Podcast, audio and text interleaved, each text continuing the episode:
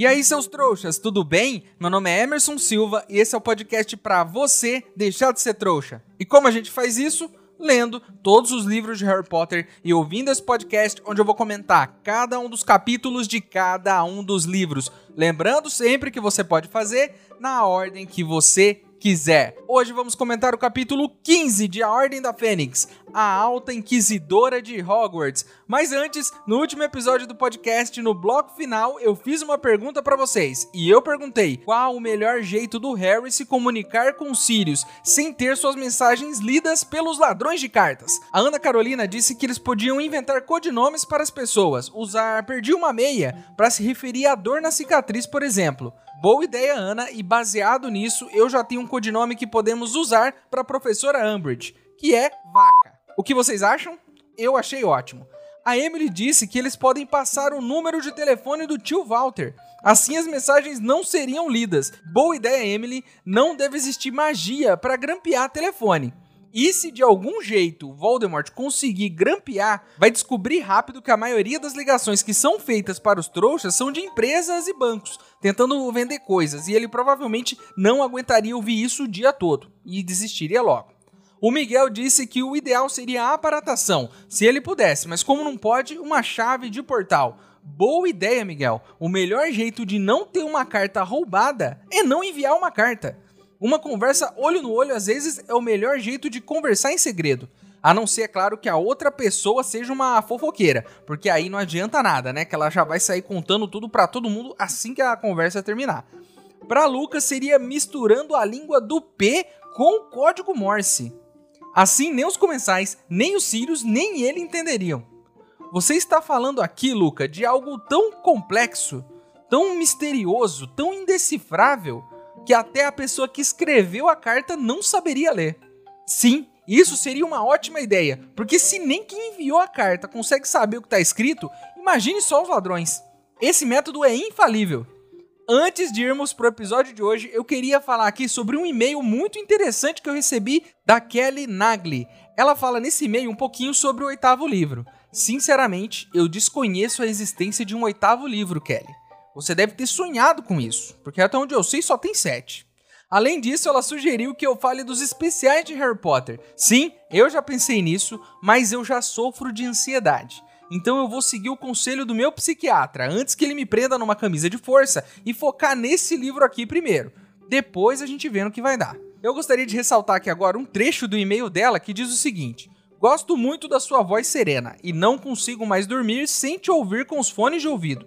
Estou até preocupada se terei problemas no meu próximo exame de audiometria. Achei engraçado que não sou a única que tem essa mania. Você comentou isso em outro episódio zoando um ouvinte. Eu, Emerson, acho um absurdo isso. Vocês aí dormindo enquanto eu estou falando.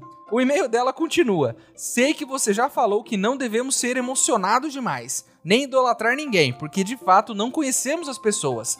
Eu mesma não te conheço e você também não me conhece mas com certeza você já sentiu ser best friend de alguém que você admira, não é verdade? Eu estou me sentindo assim. Muito obrigado mesmo pelo seu carinho, Kelly, e já deu para perceber que você é uma jovem esperta, porque tá prestando atenção nos conselhos valiosos que eu dou aqui em cada episódio. Mas você tá cometendo um erro, achando que eu sou um cara legal. Kelly, minha querida trouxa, esquece isso. Eu sou agradável? Eu sou simpático? Só aqui no mundo real, eu sou intragável. Mas Emerson, você é tão legal no podcast, como pode isso? Claro que eu sou, porque aqui no podcast eu tenho uma magia que nenhum bruxo tem. E o nome dela é Magia da Edição, que tem o incrível poder de me deixar muito mais legal do que eu sou de verdade. Então é isso, pessoal. Vamos logo pro episódio de hoje. Então, antes que um de vocês durma ou que eu coloque esse podcast inteiro em um código indecifrável que nenhum ouvinte e nem eu mesmo consiga entender o que está sendo dito, vamos logo pro capítulo de hoje.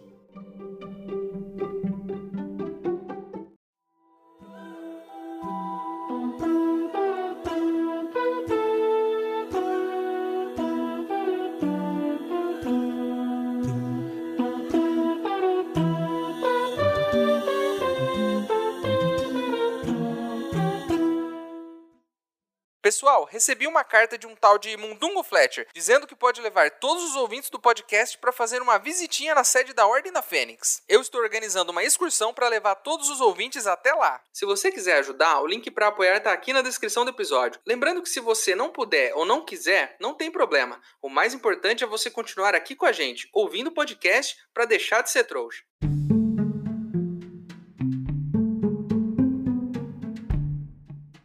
Eu, inocente como sou, achei que esse capítulo ia começar com calma, como o anterior, com o Harry acordando, indo tomar um café e só depois alguma coisa iria acontecer. Mas não deu tempo. Nas primeiras cinco linhas, uma bomba cai em Hogwarts. E que bomba é essa? Como Percy já havia sugerido, a primeira coisa que eles fazem naquela manhã é correr para abrir o Profeta Diário. E temos uma manchete gigantesca que diz o seguinte: Ministério quer reforma na educação. Dolores Umbridge nomeada primeira alta inquisidora da história. Tirando a manchete extremamente longa que está totalmente contra os padrões jornalísticos, né? Vamos tentar entender essa notícia aqui. O que isso significa? O ministério, na calada da noite, aprovou uma lei dando mais poderes para si mesmo, para poder controlar a escola. Eu, inclusive, entrando nesta onda, né, vou aprovar uma lei aqui que vai dar a mim mesmo mais poderes para socar a cara do ministro Cornélio Fudge. Que cara insuportável.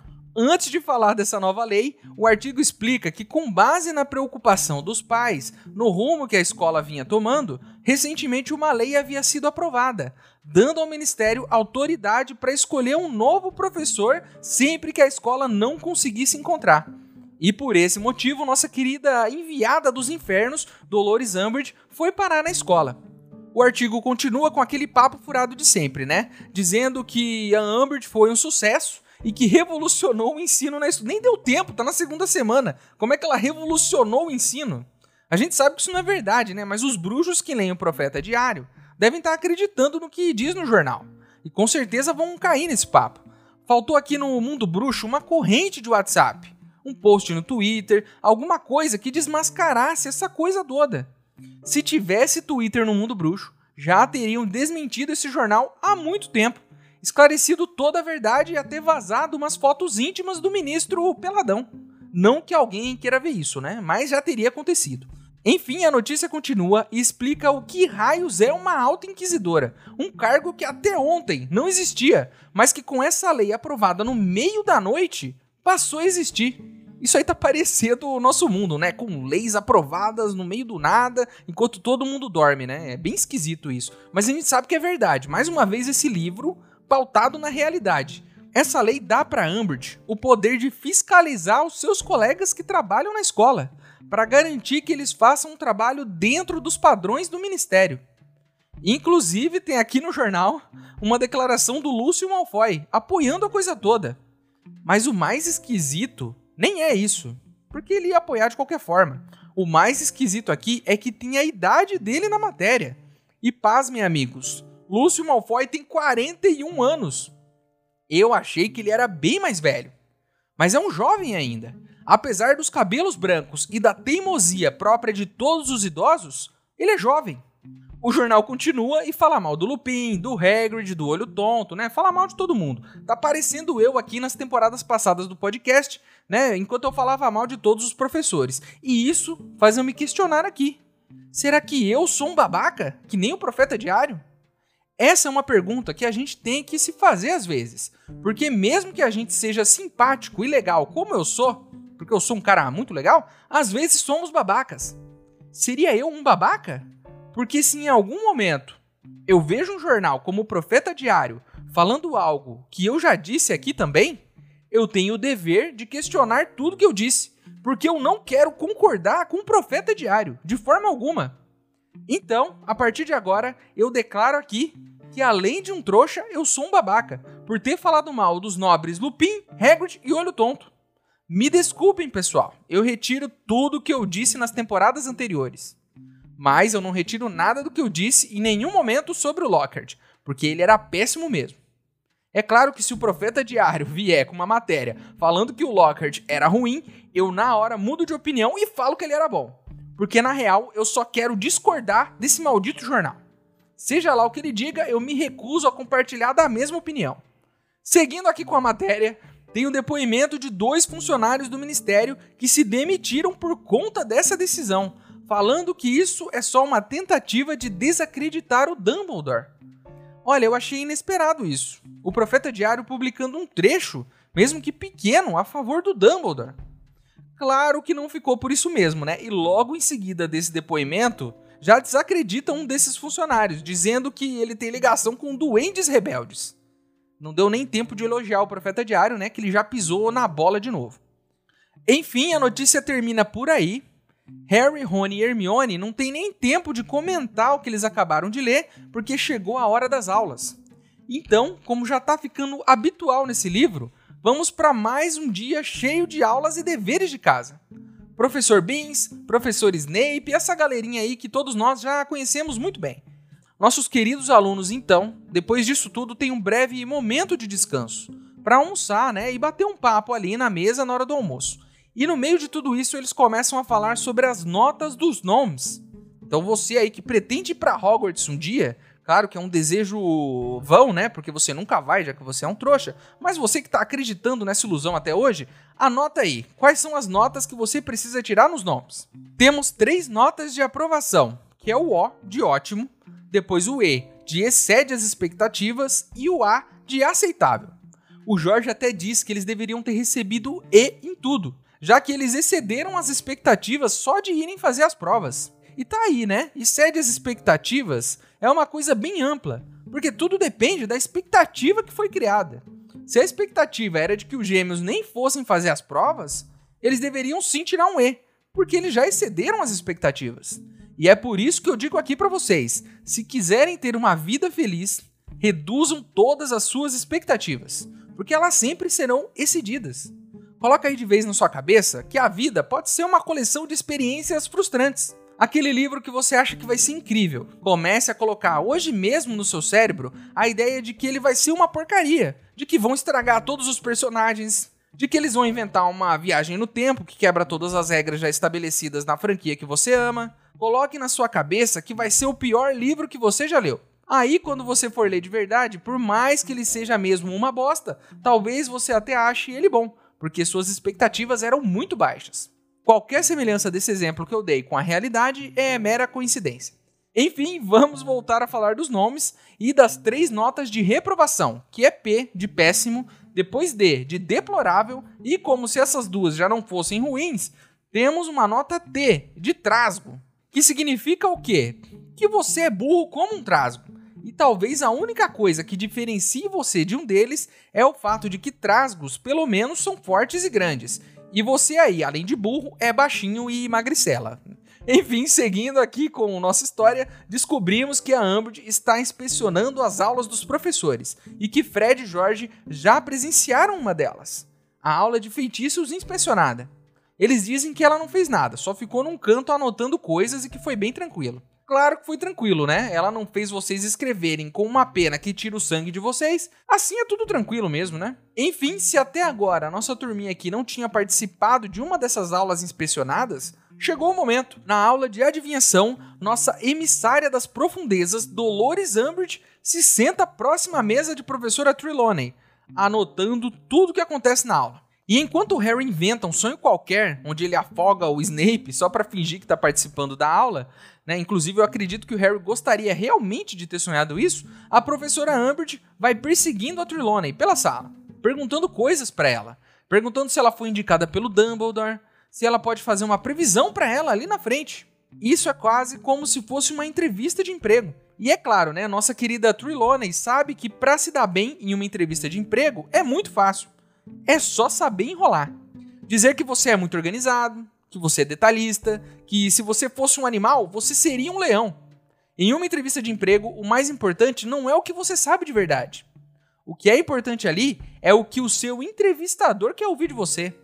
Ai, Emerson, não pode mentir na entrevista de emprego. Se você falar que sabe falar inglês e não souber, uma hora eles vão descobrir. Olha, eu não tô falando para você mentir na sua entrevista de emprego. Eu nunca disse isso. Não na cara dura. Mentir é feio. O segredo aqui é enrolar. Emerson, você sabe falar inglês? Olha, eu estou melhorando a cada dia, senhor. I do my best every day. Emerson, você é organizado? Olha, eu nunca perdi nada de importante na minha vida.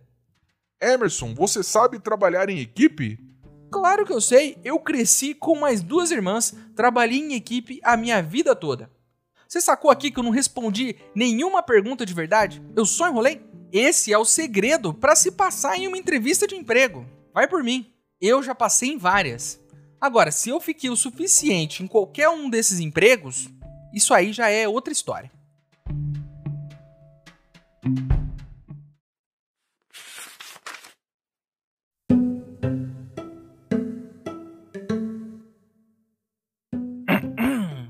A professora Ambert. Sim, disse a professora McGonagall se virando, as sobrancelhas tão juntas que pareciam formar uma linha única e severa. Eu estava me perguntando, professora, se a senhora teria recebido o meu bilhete avisando a data e a hora da sua inspe... Obviamente que recebi. Ou teria lhe perguntado o que está fazendo na minha sala de aula. Disse ela, dando as costas com firmeza à professora Ambert. Muitos estudantes trocaram olhares de alegria. Como eu ia dizendo, hoje vamos praticar o feitiço da desaparição em ratinhos, que é bem mais fácil. Bem, o feitiço da desaparição Eu me pergunto, disse a professora McGonagall numa fúria gélida, virando-se para outra. Como é que você espera avaliar os meus métodos de ensino habituais se continua a me interromper? Em geral, eu não permito que as pessoas falem enquanto eu estou falando. Entende? A professora Ambert pareceu que tinha levado uma bofetada no rosto. Não falou, mas endireitou o pergaminho em sua prancheta e começou a escrever furiosamente.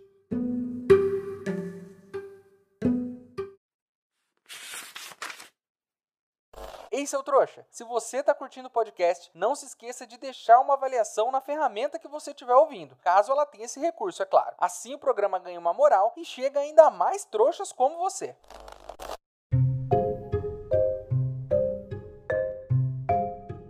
A professora Trelawney, ouvindo meu conselho, começou a dar aquela enrolada, para não perder o emprego, né? E ela começa a fingir que tá tendo uma previsão. Ela vai, ai, ai, minha cabeça aqui, tá vindo uma coisa. Se bem que fingir não é bem novidade para ela, né? Já que ela tá sempre fingindo que consegue prever alguma coisa. O rolê dela é sempre o mesmo. Uma tragédia. Ai, vai acontecer uma tragédia, alguém vai morrer. Ela fala, ela fala isso pra Ambert. Né? É sempre esse negócio, é o joguinho dela. Sempre a mesma história. Eu não caio nesse golpe. E o Harry e o Rony também não. Porque o Harry pensa aqui que sabe que ela é uma charlatona. Mas que odeia tanto a Ambert que isso até deixa ele do lado da professora Trelawney. E isso é verdade. Por mais que eu ache ela uma vigarista, só o fato da Amber tá no meio dessa situação, eu tô do lado da Trelawney. O amigo do meu inimigo é meu amigo.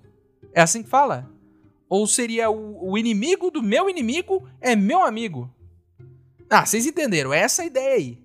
Se já não bastasse aguentar essa senhora na aula de adivinhação, a próxima aula vai ser justamente a dela. E mais uma vez, assim como na última semana, Hermione começa um tumulto de novo. Toda aula é isso agora. Hermione levantando a mão para começar uma treta com a professora Umbridge. Ela então diz para a professora que já leu o livro inteiro. Aí a Umbridge pergunta sobre um trecho. E a Hermione, é claro, fala exatamente o que estava escrito lá. Mas diz que não concorda muito não com o que estava escrito. A Broack então diz que ela não tá ali para dar opinião não.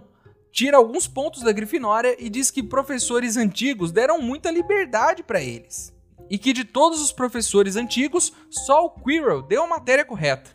Aí o Harry, é claro, né, diz que ele era ótimo, tirando o fato de ter o coisa ruim na nuca e quase matar todo mundo.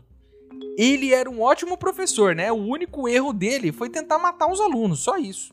A professora Umbridge, então, mais uma vez, dá outra semana de detenção para o menino Harry. E lá se vai, às costas da mão dele, que nem tinham sarado direito. Mais uma semana. Vamos falar aqui de um problema real, um problema verdadeiro das aulas de defesa contra as artes das trevas. Ele se chama Umbridge? Não, não se chama. O maior problema dessas aulas se chama Hermione, que aula após aula levanta sua mão e no final da história, quem acaba escrevendo com o próprio sangue é o Harry. Hermione, por favor, espera um pouco. Seja sim questionadora, seja rebelde, tente mudar as coisas. Você é assim, Hermione. Mas espera pelo menos a mão do Harry cicatrizar. Porque senão não vai dar. Desse jeito, o menino Harry logo logo vai precisar de uma transfusão de sangue. Quem não gostou nada dessa segunda semana de detenção foi a Angelina, técnica do time de quadribol, que fez tanto escândalo que até a professora McGonagall ouviu de longe, foi ver o que estava acontecendo. Ao invés de defender o Harry, ela dá uma cagada nele por ficar arrumando confusão e ainda tira mais pontos da Grifinória porque ele tomou a detenção. Isso é quase como tomar uma cagada da sua mãe por estar chorando depois de ter tomado uma cagada do seu pai. Além de não fazer sentido nenhum, é revoltante. Para melhorar, Hermione diz do outro lado da mesa que concorda com a professora McGonagall e que ele não devia mais perder a cabeça. Hermione, se você parar de levantar essa mão toda hora procurando confusão, quem sabe as coisas não melhoram um pouco também, né? Mas o karma é forte, meus amigos. E se há poucos minutos McGonagall dava uma cagada em Harry por perder a cabeça com a professora Umbridge, chegou a hora dela provar um pouquinho do veneno desta mulher dos infernos, que agora, neste exato momento, vai avaliar a aula da nossa querida McGonagall. A professora então começa sua aula como se nada tivesse acontecido. E a Umbridge fica num canto, tossindo, para chamar a atenção, sabe? Fica... Daquele jeito que ela faz sempre, né? Isso já deixa a McGonagall irritada porque ela já dá um coice daqueles na Umbridge, por ficar interrompendo a aula dela. Quando a aula termina, os três ficam ali num cantinho, enrolando, para tentar ouvir a conversa das duas. Ela pergunta quanto tempo a professora dá aula em Hogwarts, e ela diz que dá aula há 39 anos. Sim, meus amigos, quase a idade de Lúcio Malfoy. Lúcio Malfoy tem 41 e McGonagall tem 39, só de professora. O que nos responde várias perguntas. Provavelmente, professora McGonagall foi professora de Lúcio Malfoy. E provavelmente foi professora dos pais do Harry. Foi professora do Snape também. Ela só não deu aula pro professor Beans, né? Porque provavelmente ele tem mais de 39 anos que já morreu. E é claro, todos nós sabemos aqui que nem a morte impediu o professor Beans de continuar trabalhando. É isso que eu chamo de vestir a camisa da empresa. Então, depois da detenção do dia, já sem a mão e sem sangue, no salão comunal, a Hermione começa com um papo revolucionário. Diz que eles deveriam dar um jeito de tentar se virar sozinhos, aprendendo sozinhos defesa contra as artes das trevas, sem professor. A Hermione então faz o seu discurso, né? Diz que eles precisam se preparar, aprender a se defender com um professor de verdade e que ele, Harry, é o mais qualificado para isso.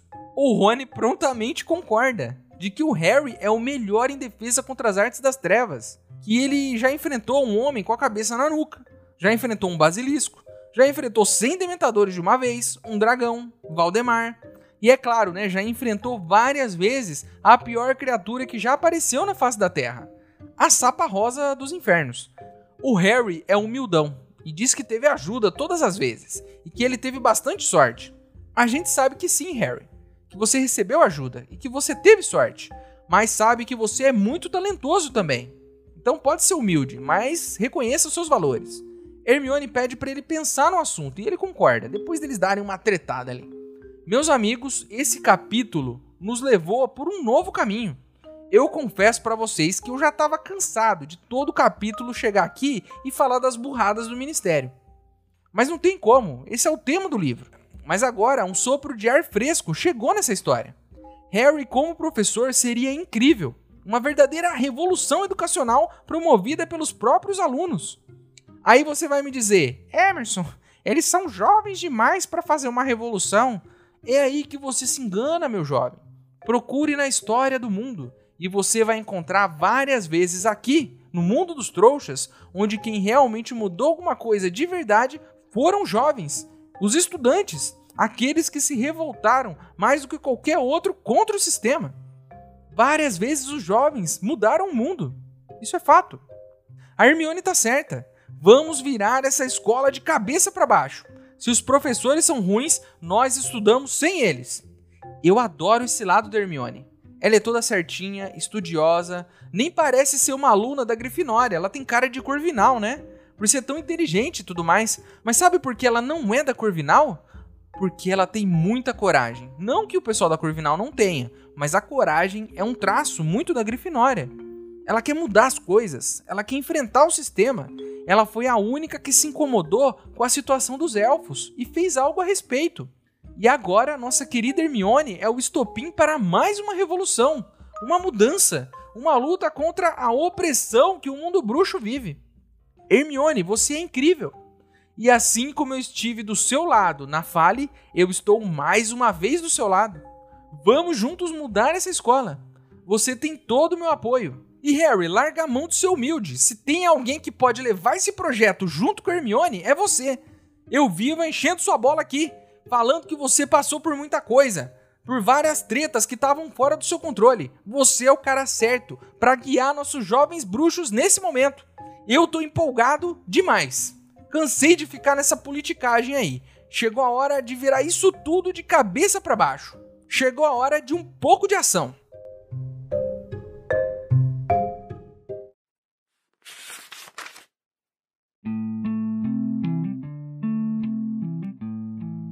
Houve um momento de silêncio. Uma leve brisa noturna sacudiu as vidraças atrás de Rony, e o fogo oscilou. Estou falando de você nos ensinar defesa contra as artes das trevas. Harry encarou Hermione. Depois se virou para Rony, pronto para trocar os olhares exasperados que às vezes trocavam, quando Hermione detalhava esquemas fora da realidade como Fale. Mas, para seu desânimo, Rony não parecia exasperado. Estava com a testa ligeiramente enrugada, em aparente reflexão. Então disse: é uma ideia. O que é uma ideia? perguntou Harry. Você nos ensinar. Mas Harry estava sorrindo agora, certo de que os dois estavam gozando com a cara dele. Mas eu não sou professor. Não sei. Harry, você foi o melhor do ano em defesa contra as artes das trevas, disse Hermione. Eu? Harry agora estava com um sorriso maior que nunca. Não, não fui. Você me bateu em todos os testes. Não é verdade respondeu Hermione calmamente. Você me bateu no terceiro ano, o único ano em que nós dois prestamos exames e tivemos um professor que realmente conhecia o assunto. Eu não estou falando de notas, Harry. Pense no que você já fez.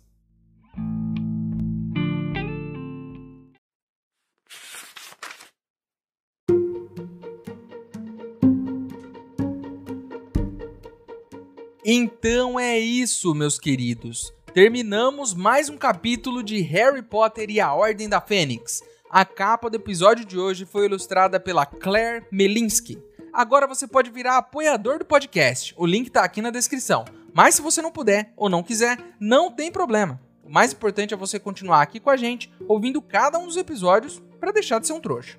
E chegou a hora de eu, o maior trouxa de todos, pergunto para vocês, os outros trouxas, se o Harry não topar bancar o professor, quem vocês acham que deveria assumir essa vaga de professor do nosso grupo de estudos? Eu acho que os melhores candidatos aqui nesse momento são Fred e Jorge.